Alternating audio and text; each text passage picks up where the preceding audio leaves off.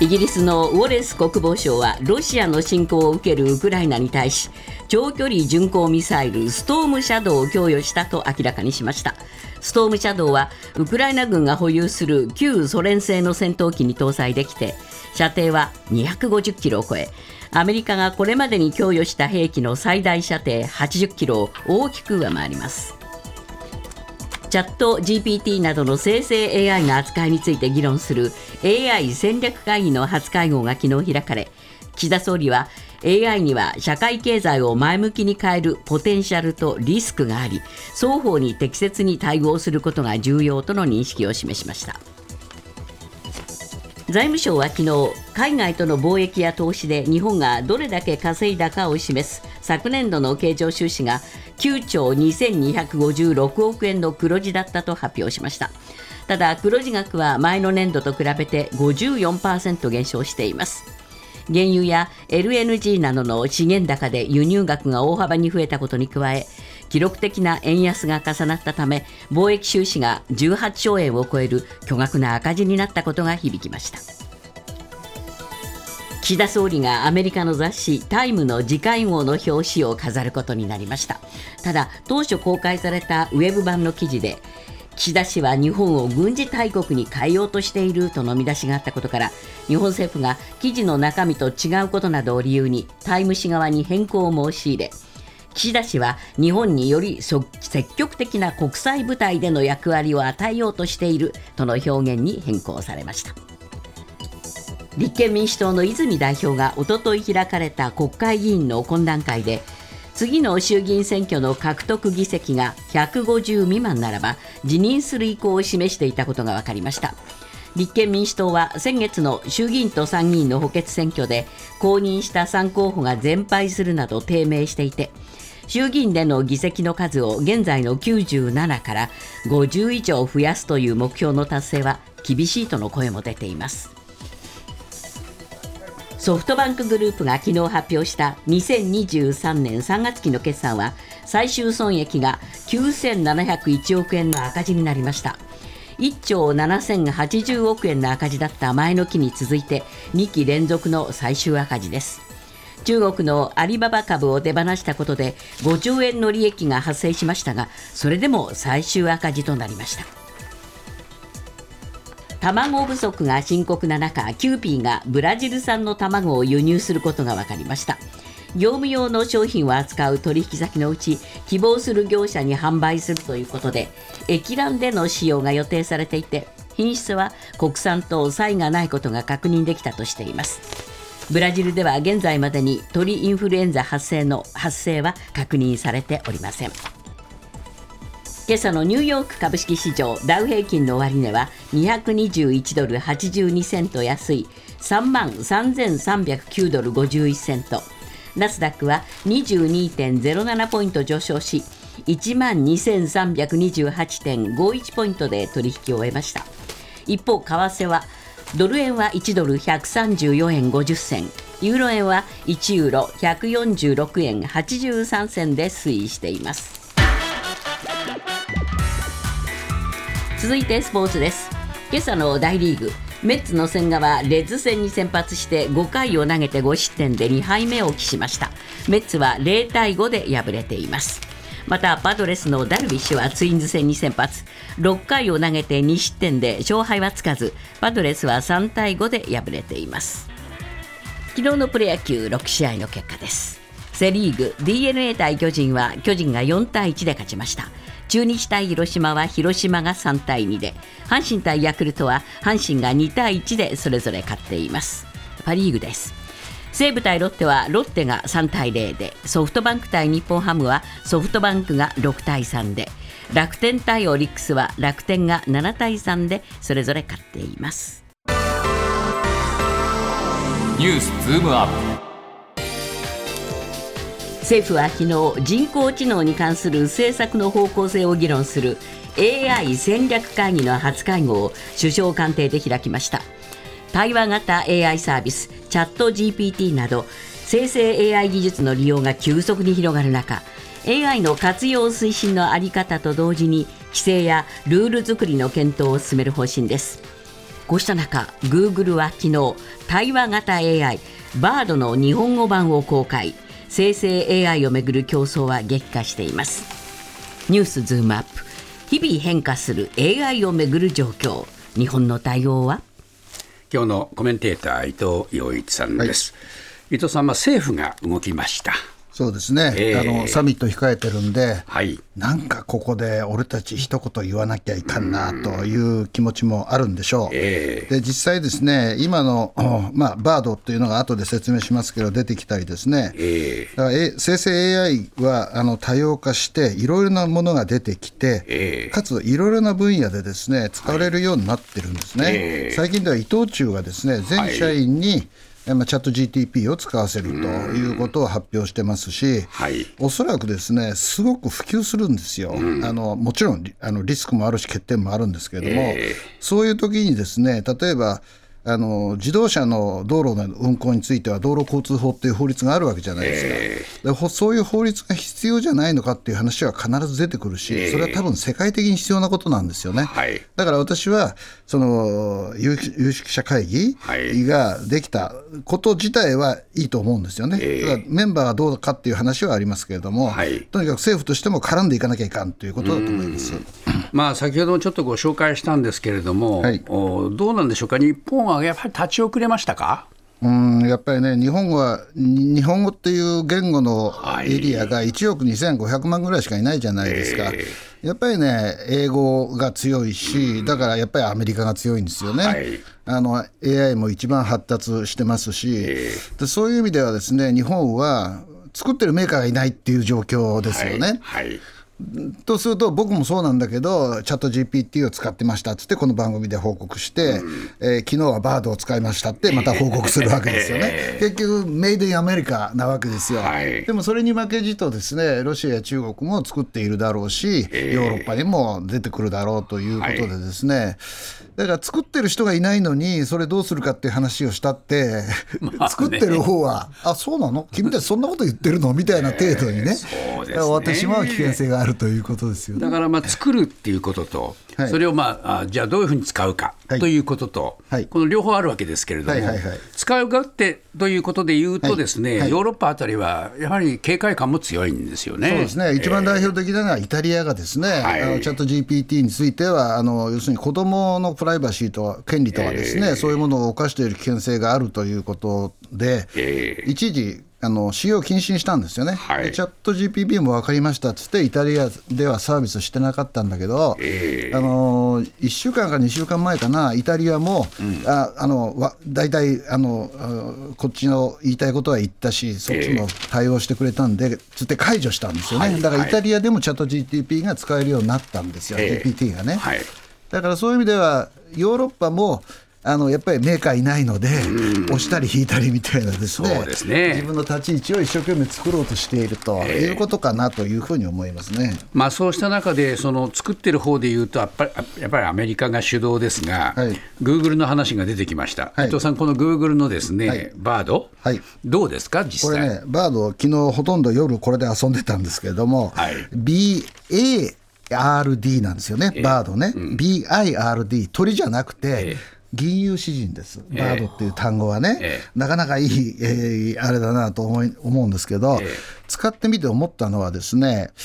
まあ、遠藤康子さん調べたり、あの森本さん調べたり、僕は自分を調べたりして、かなりね、その人が上げているデータ、うん、または遠藤さんや森本さんだったら、あのプロダクションが上げているデータを、結構きっちりそのまま引いてきてるんですよ。それでね、それ見見ると結構新しいものだなと思うんですね。はい、で、チャット GPT は、えー、この前放送でも言いましたけど、2021年の9月までが基本なんですけれども、グーグルはですね、グーグルのバードというのは、どうもそれよりもかなり新しいデータを拾っている可能性があるし、あのもちろんこっちらこちらの聞き方次第なんですけれども、結構そのなんていうのかな、えー、その人物を特定してきっちりした答えを返してくるなという印象はしました。ああそうですか、はい。そうすると、まあ、これもまた一つ、日本語にもなってくると、はい、使い勝手として、えー、広がる可能性は十分にあります、ね、もう日本語になってるんで、ね、あのね、皆さんね、あのちょっと言いますから、バード .google.com だと思いますけど、それでも、それで誰でもが使えるようになってます。えー、あの例の Google の最初のログインの時のね、えー、あの番号を他の端末で押せみたいなのがあるんですけれども、えー、それをすあ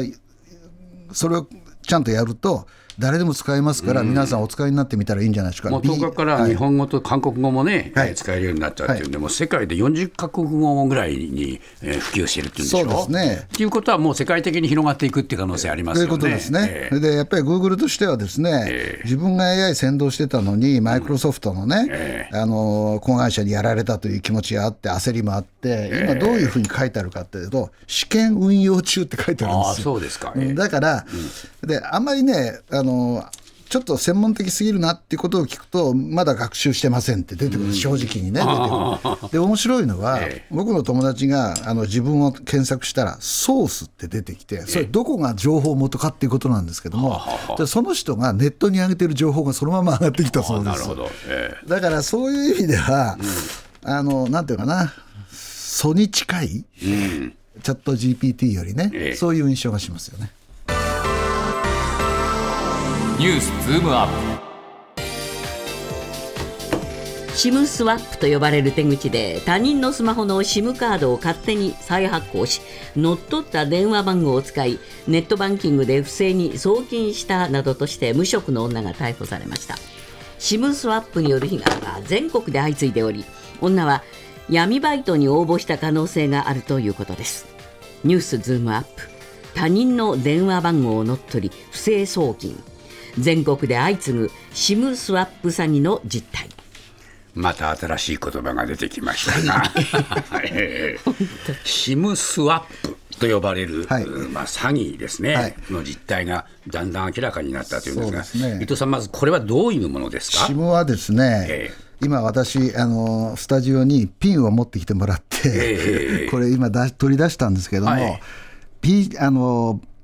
なんていうかな、スマホの、えーこれ、まあ、いろいろな機種によって違うんですけど、SIM カードがありますよね。SIM カードが、これ今取り出して、これですって、えー、これが SIM です。そうですね。これを、えー、変えちゃうんですね。変えちゃう変えちゃう。例えば、ある人が、うん、僕、僕の SIM 今、このスタジオの中に出してるじゃないですか。これをある人が、俺、実はなくしたんだよって言って、携帯会社に行って、新しいの作ってよっつって、SIM を複製してもらってもう一回作るってことをするんですよね。えー、で私一回 SIM がおかしくなって、うん、あの携帯電話会社に行ってですね SIM 作ってもらった時には何したかというとまずあの免許証を見せろとか言われていろいろチェックがあったんですけれども、えー、どうもそういうことをしないまま、うん、新しい SIM をあの誰かの SIM を他の人に渡してその他の人がそのスマホを乗っ取って、えー、えー、それでお金をその自分の口座に振り込ませるみたいなことの犯罪が頻繁に起こっているというのが最近のニュースですね。結局、その自分の SIM だと思っているものが人人によって、えー、この新たに作られちゃう。知らない間ですよね。で僕ねあの免許証も重要だし、えー、健康保険証も重要なんだけど、実はスマホの SIM っていうのは、えー、だって免許証なくしたってお金取られないじゃないですか。はい、SIM ってね、これ、お金の元ですからね、お金をコントロールできるわけですから、でここに何が入ってるかというと、その人のその情報がほとんど入っているし、これを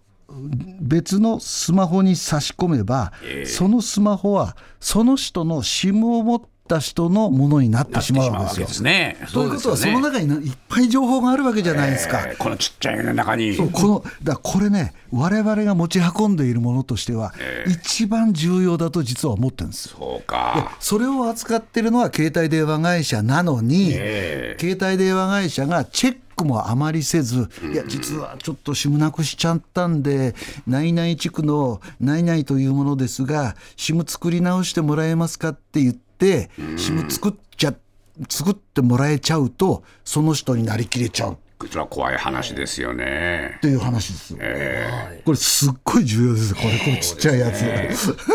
これ、あの産経新聞ですか、はい、えー、出てましたが、被害に遭った男性の証言もね、出てますけど、はい、えー、もうあのスマホがいきなり使えなくなっちゃって、えー、えー、携帯電話会社のショップに、えー、駆け込んだら、解約されてるっても。そうなんですよね。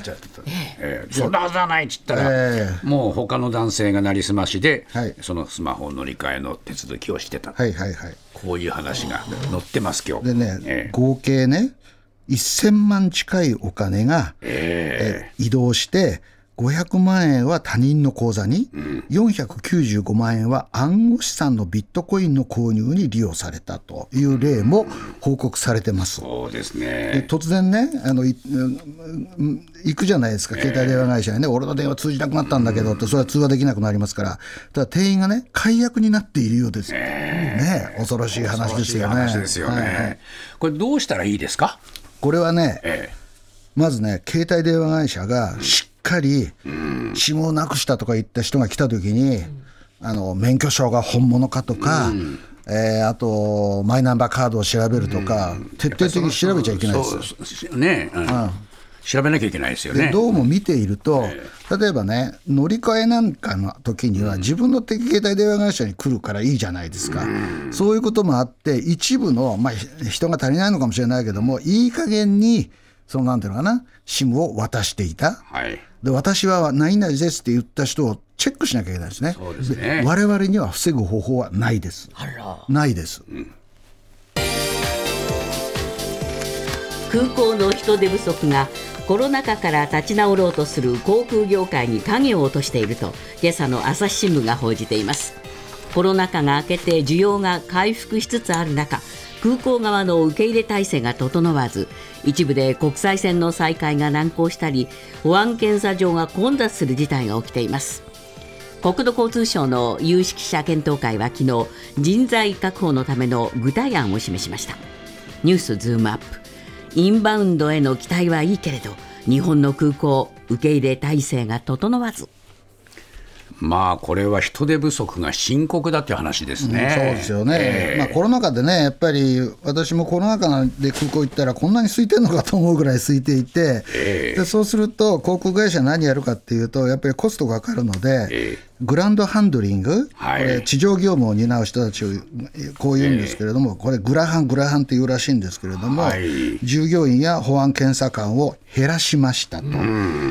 でどうもですね主要61社の聞き取りでは地方5部にあたる従業員数は昨年12月時点でおよそ2万1600人とコロナ前から2割近く減ったらしいんですね。ところがさ今年に入って解除されたじゃないですか、えー、で一挙に客が増えてきちゃったんで、えー、その減った分だけ保安検査場とか、うん、えー、あとその他の地上業務を担う人が足りなくなりますよね、はい、そうすると滞ると、うどうもあの私は連休中、どこも行かなかったんですけど、5連休初日の福岡国際空福岡空港の国内線ではですね保安検査場前には100メートルにも及ぶ行列ができたと。なるほど。これ空港機能しなくなりますよね、まあ、結局保安検査が全然前へ進まないじゃないかって話になるわけですよね。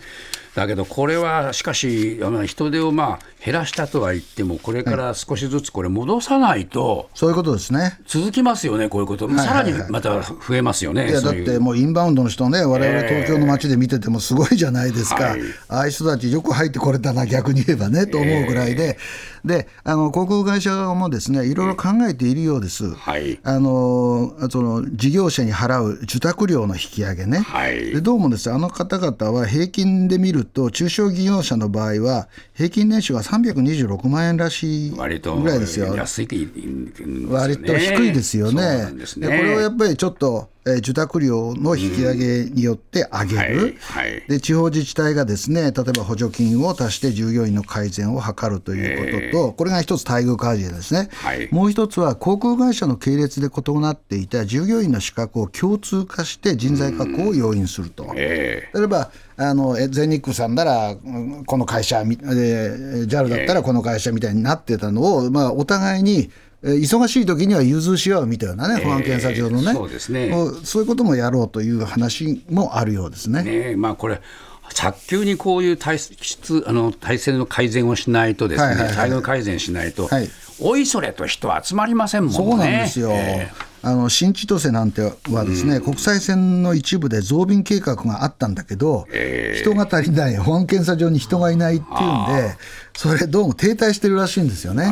それはちょっと残念だな、観光立国、日本としてはと思いますよね。